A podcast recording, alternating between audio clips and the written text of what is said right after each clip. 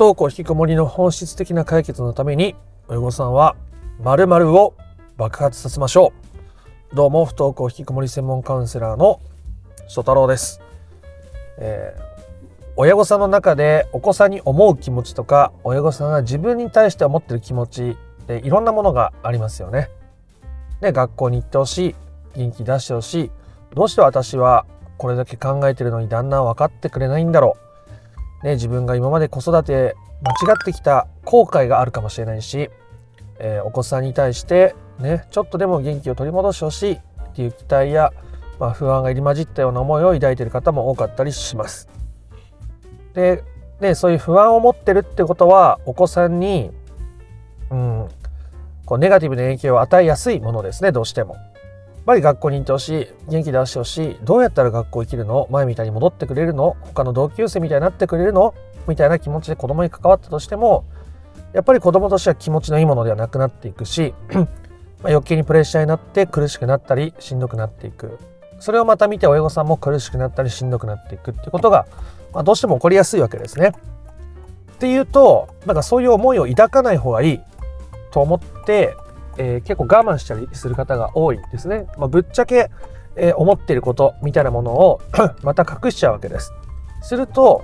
またまたどうしてうまくいかなくなってしまうので、まあ、それをね、爆発させていきましょうみたいな話を今回はしていきたいと思います。本質的な解決をしていくためにとっても大切な部分になるので、不登校引きこもりを本質的に解決していきたい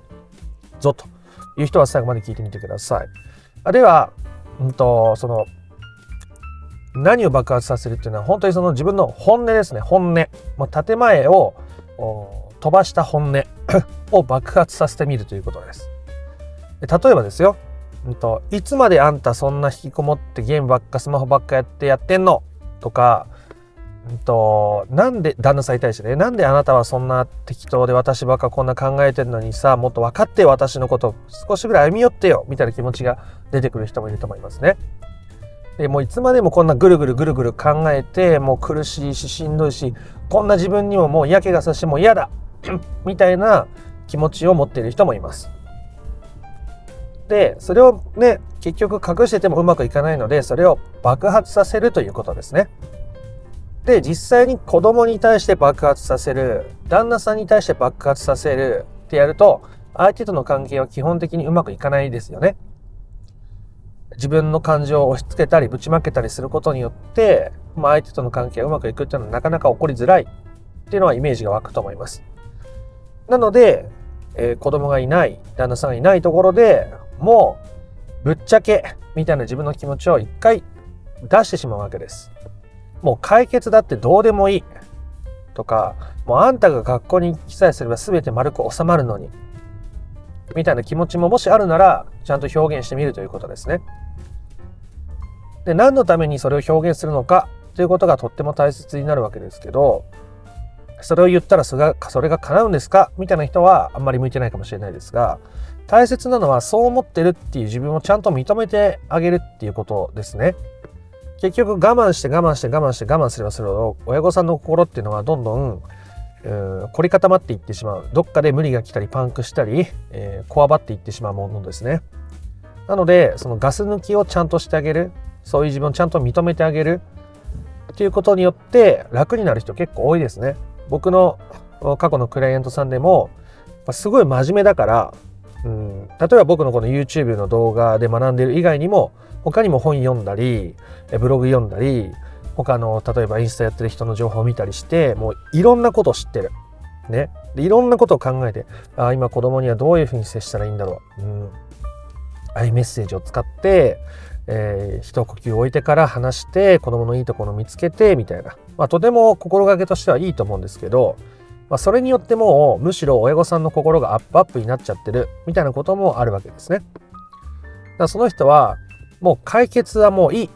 もう私はもう十分やったしもう十分学んだからもう一回距離置く。って言って距離置いてそこで一気にグンって、えー、自己需要が深まったり解決に近づくっっていうことも割とよく起こることですね。まあ、真面目で詰め込みすぎると、まあ、いい考え方であってもアップアップになってしまうと。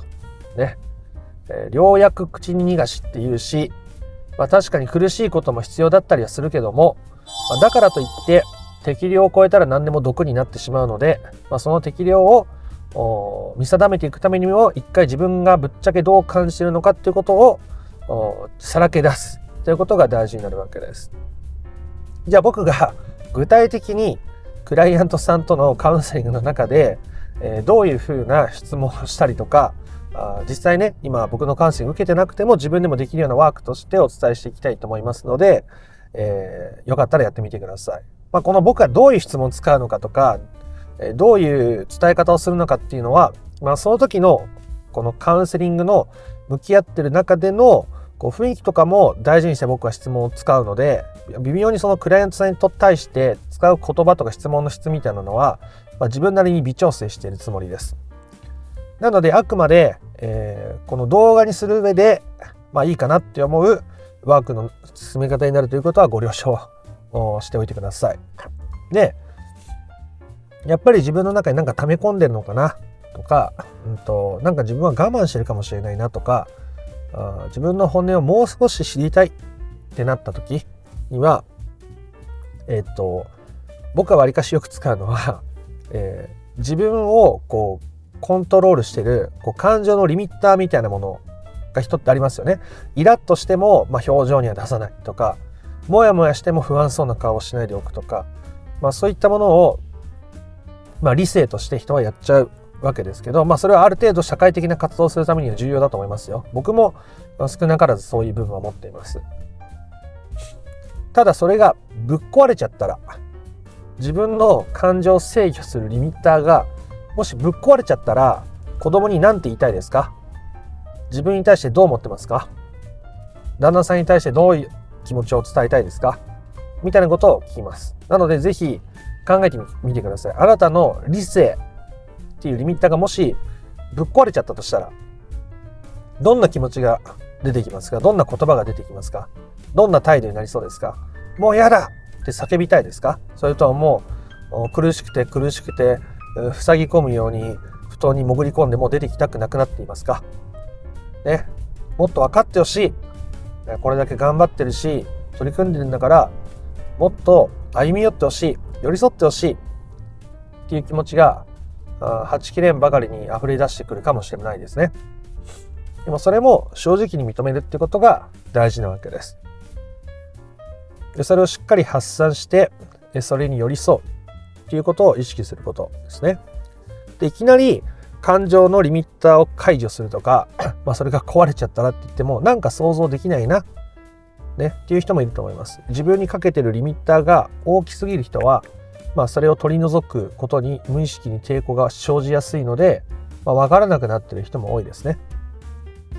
まあ、そういう人のために、えー、もう一つ違う軽い質問もお伝えしておきたいと思います。あなたがぶっちゃけ我慢していることぶっちゃけ嫌だなって思ってることを書き出してみましょう。まあ嫌じゃないけどやってることでもいいですよ。まあ嫌ではないけど、まあ、ご飯作ってること。嫌じゃないけどみたいなこと。なんか不登校引きこもりの勉強を解決するための勉強嫌じゃないけど毎日しててっていうのってまあ多少嫌が混じってるわけですね正直。だからその小さな嫌。実はすごい本当は嫌だったって後で気づく親御さんも多いですね。クレームさんも多いです。なのでそれを見つけるために、まあ、正直嫌だと思っていること、正直我慢していること、正直嫌じゃないけどやっている、まあ本当はちょっと嫌なことを書き出してみましょう。うん。ぜひ書き出してください。えー、本当は毎日家事やるの嫌だな。もう旦那の顔色を伺いながら生活するのも嫌だ。もう子供の感情に振り回されて生活するのも嫌だ。不登校引きこもりの解決のためにいろいろ勉強してるのになんだか前に進まない自分で考えてぐるぐるしちゃってるもうこれもこれも嫌だっていう嫌なことをしっかり認めましょう。で書き出したら正直にああもう嫌だって声に出して言ってみましょう。嫌だということも積極的に認めるということですね。それは嫌なことを作り出すとか生み出すっていうわけじゃなくて自分が我慢して本当は嫌だったっていうことに気づいていくワークになるわけですね。そうすると どうなるかっていうと嫌な自分を許せるようになるわけですね。嫌な自分を許せるようになると心が緩むわけですね。すると今までほど旦那さんの顔色を伺ってた自分も許せるし伺う自分も許せるようになっていくわけです。するとどうなるか、うん、伺ってもいいし伺わなくてもいいという許可がいい意味で自分に降りるので、まあ、旦那さんの顔色を伺いすぎない。子供に振り回せ振り回されすぎない、えー、不登校引きこもりの解決しなきゃいけない。っていう自分でこうあらねばならないという気持ちも小さくできるので自分にとって適量勉強したり解決のために取り組むってことがしやすくなっていくんですね。だからこそ自分が正直感じてる嫌なこととか感情のリミッターが壊れたとしたら出てきそうなことも、まあ、正直に一旦認めてみるということです。でその時にちょっとしたポイントもあるので、えー、ぜひお伝えしてみたいと思います。じゃあお子さんに対しての気持ちを爆発させる時は、まあ、それは他の感情でもここは一緒ですけどまず人目につかないところ人に聞こえないところでやりましょう。ある人はね車にを運転しながらぶちまけてるっていう人もいました。かつてのクライアントさんで。いいと思います。車の中、あとはあまあちょっとずつねいきなり爆発させるよりも小爆発ぐらいから行きたいなって人はでトイレとかお風呂とか夜一人で寝てるんだったら布団の中とかで、えー、ボソボソうんうんってこう吐き出すのもいいと思います。もう一気に大爆発させたいんだったら、まあ、カラオケが一番いいですかね。カラオケかホテル昼間取るか夜一泊どっかしてきてそこでしっかり大いにぶちまけてみる。正直自分の感情を爆発させてみる。っていうことが大事ででお子さんに対しての思いの時はお子さんの写真を見ながら言う。旦那さんに対して思うことがあれば旦那さんのね、まあ、見たくもない顔かもしれないですけど画像をね見ながら言う。でもしそれが親だったとしたら親に対して、えー、言ってるつもりね画像があれば画像を向かって言う。で、自分に対してだったら自分に対して言っていいんですよ。ね。スマホを自分で自撮りこうして、その自分に対してもう嫌だ。もうこんなぐるぐるぐるぐる悩んでもやもやして悲しくて辛くて、こんだけ勉強してるのになんだか思ったように前に進まなくて、もうこんなに疲れて家事やって子供のこと考えて旦那のことまでやっても私はもう、もう嫌だ。ああ、もう嫌だ。ってちゃんと認めるということですね。そうすることによってあなたは自由を手に入れられるわけです。ね。えー、話をまとめていきますね。不登校引きこもりを本質的に解決するためにはその親御さんが抱えている一見ネガティブだと思える感情も爆発させることがとても大切になったりします。不満でもそうだしイライラでもそうだし自分に対する不甲斐なさでもそうだしもうこういう今のモヤモヤぐるぐるする現状を嫌だって思ってることすらも一旦認めてみるということです。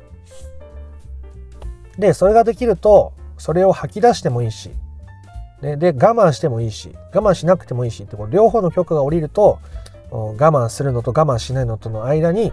自分にとっていい塩梅があるわけですね。そこで相手と向き合ったり自分自身と付き合うということができるようになっていくわけです。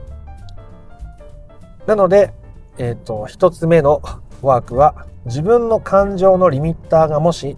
壊れてしまったとしたら一体どんな感情や思いが溢れてくるでしょう？でそれは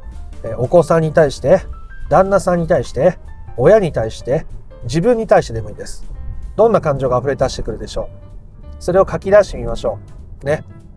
書き出して爆発させるということです。で2つ目は、まあ、正直言うと嫌だと思っていること。旦那さんに対して子供に対して嫌っていうほどじゃないけど気になってること。まあまあうん、でも本当は実は嫌なことを書き出してみるということですね。書き出せたらあ小さい爆発から起こしたいんだったら、まあ、お風呂トイレ、えー、布団の中車の中あたりで、えー、それらを声に出してちゃんと感情を表現するということです。もう嫌だな本当にムカムカするなもやもやしてもうどうしたらいいかわからないしもう解決とかもうもういい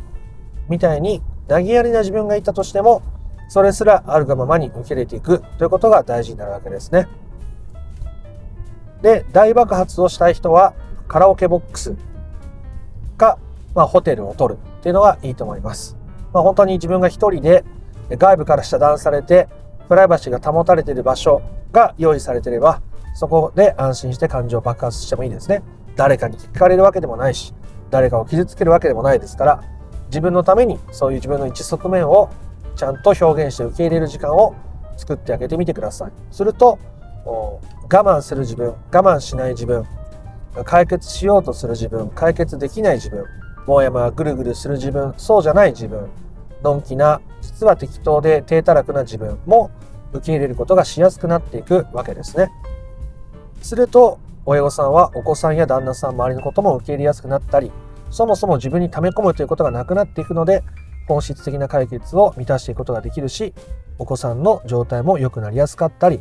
えー、親御さんがまず幸せで家の中もね、えー、いい穏やかな雰囲気が流れて日々過ごしていくこと、まあ、子供もそうすると安心して穏やかな気持ちで自分の人生を歩み出しやすくなるとても大切なことができるようになっていくので、えー、興味のある方は自分のペースでやってみてください。ということで今回の話が良かったなとか面白かったなと思った方は